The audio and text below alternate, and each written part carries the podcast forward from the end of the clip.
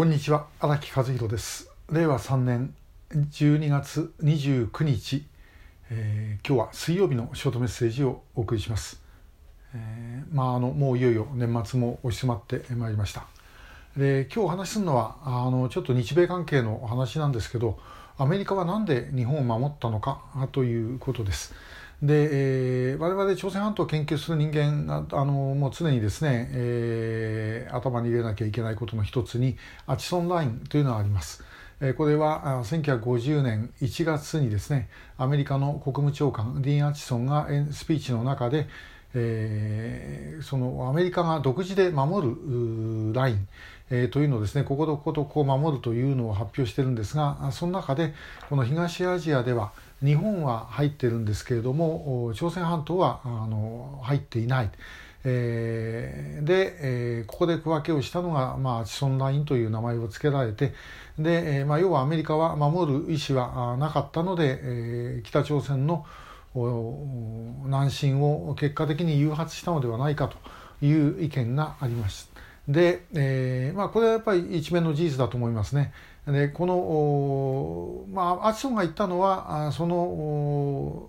朝鮮半島は国連が守ると。で、えー、国連自体は、まあ、国連って言ったって連合国ですからね、まあ、連合国が守るということで、アメリカ独自ではやらないけども、連合国でやるんだということで、まあ、それは決してあの弱い意味ではなかったということを、まあ、言っているようなんですけれども、まあ、結果的にその日本と差をつけたことによって、えー、南進をですね誘発したということはまあ間違いないだろうと思います。で逆にじゃあなんで日本がアメリカ独自で守るところに入ってたのかということなんですけども、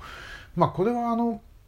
考えてみるとですねアメリカとしては結局日本というのは戦争した相手ですからで、えー、もし守らないということにしてしまったらば日本は当然自分でですね自力であの武力を持つに決まっていると、えーまあ、アメリカは当然考えますね。第一次世界大戦後の、まあ、ドイツはですねあれだけ縛りをかけたにもかかわらず、えー、結局ナチスがあの台頭してですねで、えー、そして、まあ、第二次世界大戦というふうにつながっていったということがありますので、えー、日本もですねあれだけアメリカ相手に戦ったんだから、まあ、そう簡単にくじけるはずはないだろうと。で、まあ、最初は憲法も作り何もしてですね、えー、非武装というふうにしようとしたわけですけども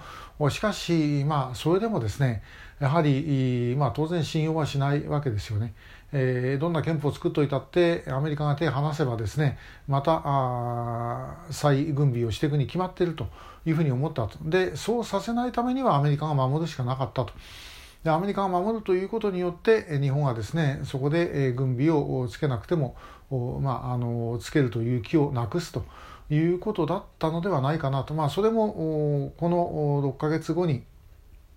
えー、まあ6か月か5か月ですか、えー、アチソンラインの5か月後にはですね朝鮮戦争始まってアメリカは一時はもう日本軍を朝鮮半島に投入しなきゃいけないんじゃないかということまで、えー、考えるということになってきたということですね。えー、まあアメリカの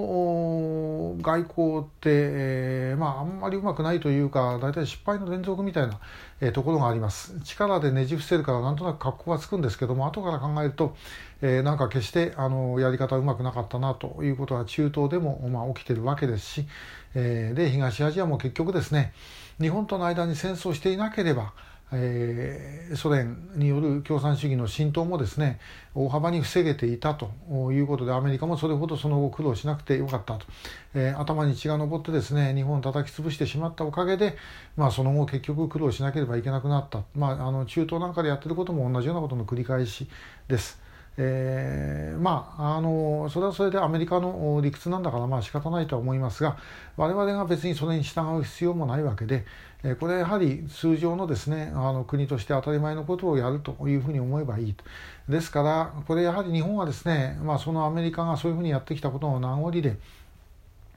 えー、自主防衛ということについてですねともかく安全保障に携わっている人間はほとんどすっ飛ばしてしまったと、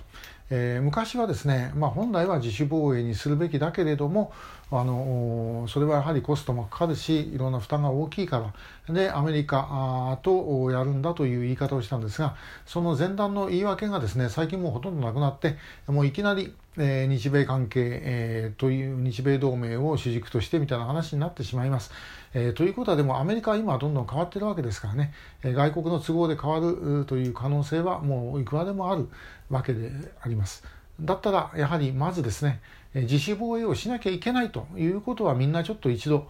考えなければいけないんだろうと思います。でその前提でじゃあそうは言ったって、えーまあ、いろんなことをやっていかなきゃいけない。えー、それはもう中国とかロシアとかですね場合によっては北朝鮮との間にだって当然交渉はしなければいけないわけであってで、えー、安全保障上のリスクはですね減らしていかなければいけませんでその前提ですけどもね、えー、まあでもやはり根本的には自分の国を自分で守ると。いうことがあっての上での交渉だろうと最初からもうアメリカと一緒にやるんですっていうことをもうともと吐きつくようにですね、えー、言ってる現状というのはおかしいのではないだろうかなという感じがあのしている次第でございます。えー、まああの改めて